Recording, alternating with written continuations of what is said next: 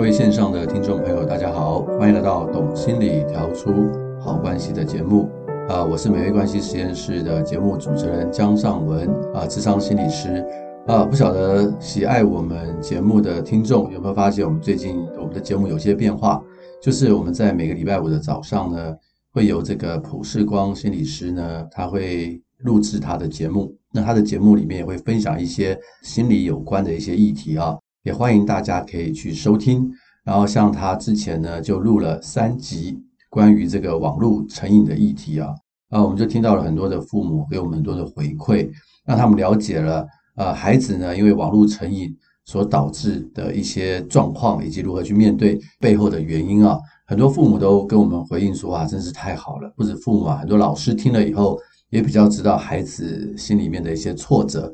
甚至有些成年人呢，听了以后也开始跟我们暖心联络啊，希望能够透过咨商呢去处理他生活中的一些压力，他不想再用逃避的方式呢去面对他生命中的挫折。所以这普世光心理师的节目啊，内容也是非常的丰富啊，而且是很生活化。也希望大家在星期五的时候可以去收听，您的收听就是对我们就是最大的一个鼓励。那我今天呢要跟大家去分享的主题是什么呢？是跟我上个礼拜天所分享的主题是有关的，就是所谓的这一个关怀强迫症。我有在上一集的节目呢列出了一些问题啊，不晓得大家听了以后会不会觉得自己是关怀强迫症的人呢？或者是我们身边的朋友是不是就是关怀强迫症的人呢？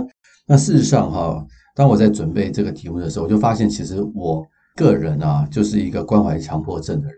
当然呢，我现在是个心理师嘛，所以我会有自我觉察，我就不会变成这个样子。但是事实上，在我还没有啊成为心理师之前，或者是我对自己这一部分没有很深刻的觉察的时候，其实我也是一个关怀强迫症的人啊。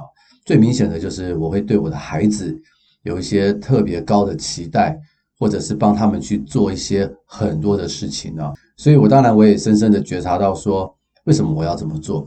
我应该要这么做，所以我就这么去做。那这个就是所谓的关怀强迫症啊。那真正的重点在于哪里呢？真正重点是在于我要去想一想我的日常生活所为，我跟人的关系，我必须要这么做吗？我这么做的背后的这个动机到底是什么呢？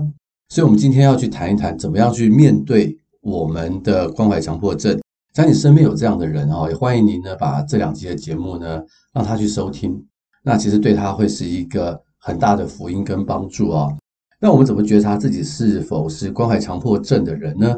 一般来说，关怀强迫症的人呢，都会有一些焦虑。其实大家都有焦虑啦，但这一类的人呢，可能焦虑度是比较高的。焦虑是一种不舒服的感觉，人呢为了去避免这种不舒服的感觉在我们的心里面太久，所以我们就想去解决它。那怎么去解决这样的焦虑呢？很多人就要做一些事情去解决这个焦虑。那假如这些事情是他自己可以做的，那他就处理掉了；假如这些事情是跟别人有关的，他就会要为别人做，或者是强迫别人去做。那这个时候呢，就会把自己的焦虑呢强压在别人的身上。被强迫的人呢，其实是不舒服的。但是有时候啊，像一些小孩子，他就觉得好啊，爸爸妈妈帮我做，我就不用做啦，我就可以去玩啊。他们就帮我搞定我该搞定的责任啊！对于小孩而言，他当然觉得好啊。长大后对他来说，这就是一个很大的伤害了。所以有关怀强迫症的人哈，大家去想一想，第一个就是我这么做的目的，真的是为别人好吗？其实还是我只是为了要去降低我的焦虑。有一些人呢，他们这么做是因为他们很期待得到他人的肯定啊。所以当我们这么做的时候，我们是希望得到。他人的肯定跟掌声的时候，我们就要很小心了，因为我们这么做的确会得到他人的肯定或掌声，有时候也可能不会。但是真正的重点呢，是我们不能够一直这么做。当我们一直这么做的时候，其实是一件很危险的事情，这个会剥夺了别人应该为他自己负责任的权利。另外一个呢，我们会不会是因为我们不想去看到别人不好的负向情绪？很多人呢是因为看到哇，对方有一些负向的情绪，他不想看到这个负向的情绪，所以那我怎么样让你不要有负向的情绪？就是帮你，或者是赶快去解决你要的问题。那这样的一种状况哈，反过来说，就是这一类的人，可能是他自己不想去接触自己的情绪。一个人呢，不太去接受自己的负向情绪，哈，大概也很难去接受他人的负向情绪。我基本上就是一个这样的人啊。那在我成为心理师以前呢，我其实对于负向情绪是很陌生的。我常常压抑我自己的情绪，所以当我看到别人不高兴的时候，我会很焦虑，因为我不知道该怎么去面对这个负向情绪。正如同我不知道怎么去处理我的负向情绪，所以我会想干嘛？赶快安抚这个情绪，赶快问他说：“哎，我可以为你做什么？”或者是也不问他了，我赶快帮他去做，然后看到他开心，我就放心了。所以这个其实是一种不想接触自己负向情绪的人，也常常会做这样的一个事情啊。那有一些人呢，他可能是完美主义，那这完美主义可能跟我们的童年经验有一些关系。那在这个地方，可能我们就不多说。完美主义的人呢，就是不能够忍受犯错，或者是不能够忍受一件事情呢，跟他的期待不同。当然呢、啊，别人可能做事情可能会犯错，或者是做出来的东西跟他的期待不同，因此呢，他就自己做，然后他就自己要求自己去做到更高的一个标准。所以这也是一种完美主义的可能性，完美主义所造成的一个结果啊。那另外一种就是他可能很难去拒绝别人。那无法拒绝别人的人呢，可能也是很期待他人对他自己的肯定。所以像这一类的哈，都可能是一些关怀强迫症背后的原因呢。那大家可以去想一想，自己是不是这样呢？我们要去改变我们自己的关怀强迫症啊，我们必须先觉察自己背后的原因。像我刚刚就分享了，我个人的原因是我其实对于情绪的觉察是比较不在行的啊，在我成为心理师之前，但是成为心理师的这个过程当中呢，我开始去觉察自己的情绪，我开始觉察自己负面的一些东西，那我也比较能够去忍受和接受、接纳别人的负面情绪，我就不会那么快的去做一些事情了，而是可以停在那个地方去想一想，我接下来应该要做什么。所以有关怀强迫症的人呢，我常常会给他们一个建议，就是慢下来，想一想，想一想，我为什么要这么做？我的动机是什么？经过了这样的觉察之后，往往他们就能够去克制自己因为焦虑而来的冲动，反而能够去做出一些更好的一些个决定啊。所以这个是我们对我们自己的一些觉察哦。那很多时候，之所以一个人会成为这种关怀强迫症哦。一定是受到原生家庭的影响。那我们的原生家庭呢，对个人的影响其实是很大的。它可能会左右了我们很多的个性啊、婚姻，甚至于人际的这个态度啊。有很多的研究都发现说，在原生家庭中不幸福的孩子啊，在未来的婚姻中，确实可能表现出较低的情绪管理能力、较差的婚姻适应能力，对于婚姻有更多负面的感受跟更低的。满意度啊，这是很多的调查都是这个样子。那原生家庭对我们的影响真的是很大，大家也可以从原生家庭的角度呢，去觉察一下自己发生了什么样的事情。大家可以去想一想几种可能的情况。第一个就是你的父母对你有很高的期待，因此呢，你有很多的事情呢都是被强迫的啊，然后你是被高要求的。那通常这样的孩子呢，通常都会。比较焦虑和紧张，然后他们做不到的话，就可能会自责哦，所以这个可能就会造就成一种焦虑度很高或者是完美主义的孩子啊。那另外一种父母就是相反的，就是过度溺爱啊，就是这个父母就是关怀强迫症的人。那被溺爱的孩子呢，从小会失去成长的能力，他们会失去自主权，他们觉得自己生命很多东西被剥夺，会充满无能哦。所以这样的孩子，要不然就变妈宝。在青少年时期会有很多的愤怒哦，因为做不到，很多的挫折感就会发脾气，甚至就可能会成为了这个网络成瘾的受害者啊。所以有一些父母可能是过度控制、过度保护的父母，他不一定是溺爱，但他控制太多了，所以这样的孩子也可能会造成无能啊。另外一种可能的现象就是被父母忽略的孩子啊，这也是常常我们在咨商室里面碰到的案主啊。呃，孩子自己一个人长大，不知道怎么去处理人跟人之间的一些关系、情绪的压抑啊，将来也可能会造成很多的身心症状啊。另外一种就是父母可能会拒绝孩子，就是孩子要什么，父母都 say no。孩子呢，长时间被拒绝，大家要了解哈，你被被拒绝一次，你可能觉得还能接受，常常被拒绝的孩子会发生什么事情呢？很没有自信心，啊，会觉得自己很差，然后要的东西要不到，所以他可能将来会用一些很奇怪的方式啊，迂回的方式去要他要的东西，讲话很不直接，常常可能成为这种逃避的人格啊。所以这一类的状况啊，都可能会造成我们个性上或者是情绪上的一些焦虑，而可能成为这个所谓的关怀的强迫症哦。大家可以去从这几个角度去思考一下自己原生家庭所造成的这个影响。那在我们这个懂心理调出好关系的节目里面的第二十七集。二十八集跟二十九集啊，欢迎大家去收听一下，因为这三集呢都是在讲原生家庭如何对我们所产生的影响，以及我们怎么样去摆脱原生家庭对我们的束缚啊。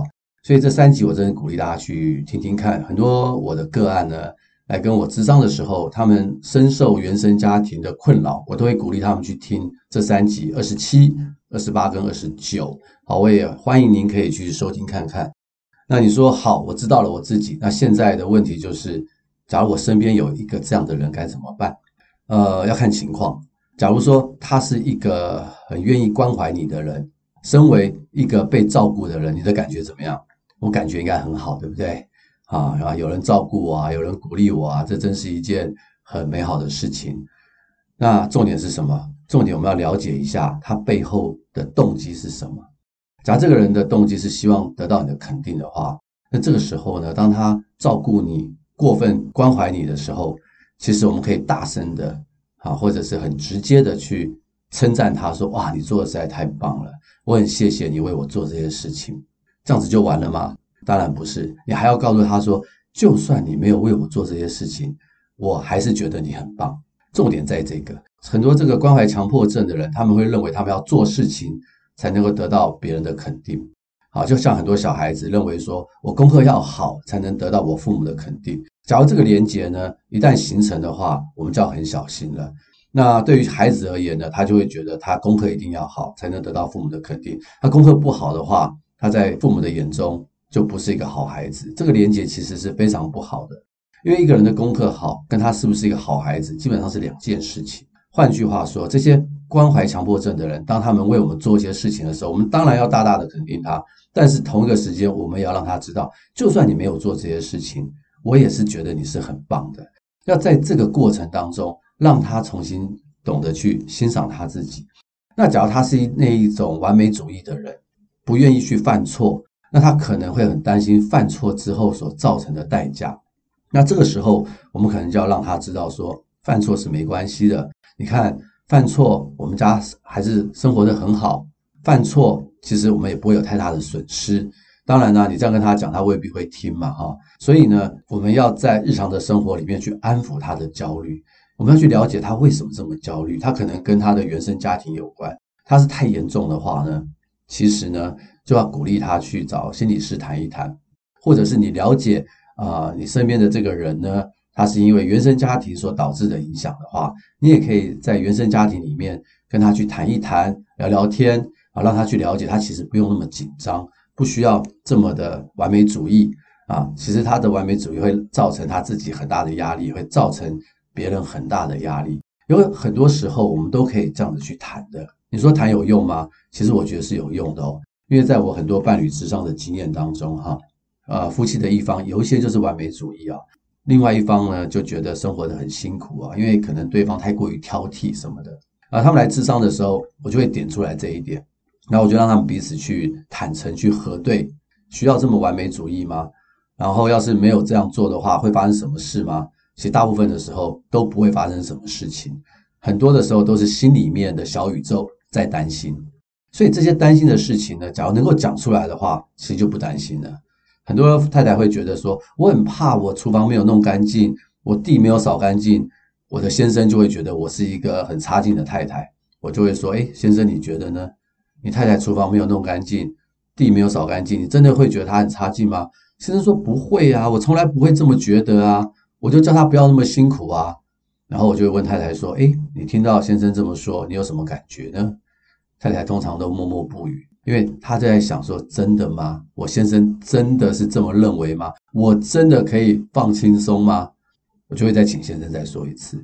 那几次以后，一个真诚的表达跟沟通，太太可以慢慢的放松，而不用再去坚持她的那个完美主义了。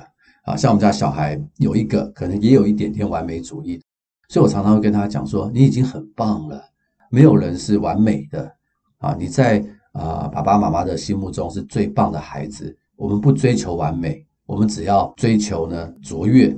还你要懂得欣赏你自己，常常这样子去告诫他，常常这样的去跟他去分享。诶，我发现其实他慢慢的也能够去理解，他不需要做一个完美的人啊。所以很多时候跟这一类的人相处呢，我们可能要去理解一下他背后的动机是什么。他是什么动机让他这么的焦虑，让他必须要去关怀别人啊？当然呢，我们这样子讲，好像很快你就能够去解决这个问题啊。当然不是。假如我们真的想要关心这一类的人的话，我们其实要跟他们好好的聊天，好好的去理解他们背后的这个原因。当我们越理解的时候啊，我们的感情会越好，我们彼此的连结会更深，然后呢，对方也会觉得我们真的在关心他。他其实就不用那么的焦虑去面对和做这些事情了。所以，一个关怀强迫症的人啊，他本身的焦虑度，他的焦虑度是可以经过沟通、分享和彼此情感的连接而降低的。只要他认为呢，他不用去做那么多，也能够得到身边人的爱跟肯定的话，其实他就会放轻松了。当他放轻松的话，他的笑容就会变多，他就不会那么紧张。其实身边的人呢，也会感受到一个很轻松自在的一个关系。那最后呢，假如我们是这个关怀强迫症的人的话，我会建议你呢，平常我们就可以多做深呼吸。有一个深呼吸的方法还不错啊，叫做四四四四啊，什么意思哈？就是吸气四秒钟，憋气四秒钟，然后吐气四秒钟，然后再。等待四秒钟，然后再来吸气。所以呢，这个四四四四的这个呼吸法哈，会让我们的身体里面啊充满比较多的氧气。然后呢，我们也可以去思考一下，当我们要去做一件事，或当我们觉得很想去做一件事，很不舒服又不能做的时候，我们透过这样的一个呼吸法啊，可以让我们去放松，然后不至于呢。变成一个又要去强迫自己、强迫别人接受自己关怀的一个人了。好，希望今天的节目啊，可以带给大家一些美好的资讯。也欢迎您呢去收听每个星期五跟每个星期天早上的优质节目。也欢迎您帮我们去分享。再次感谢您的收听，我们下回空中再见，拜拜。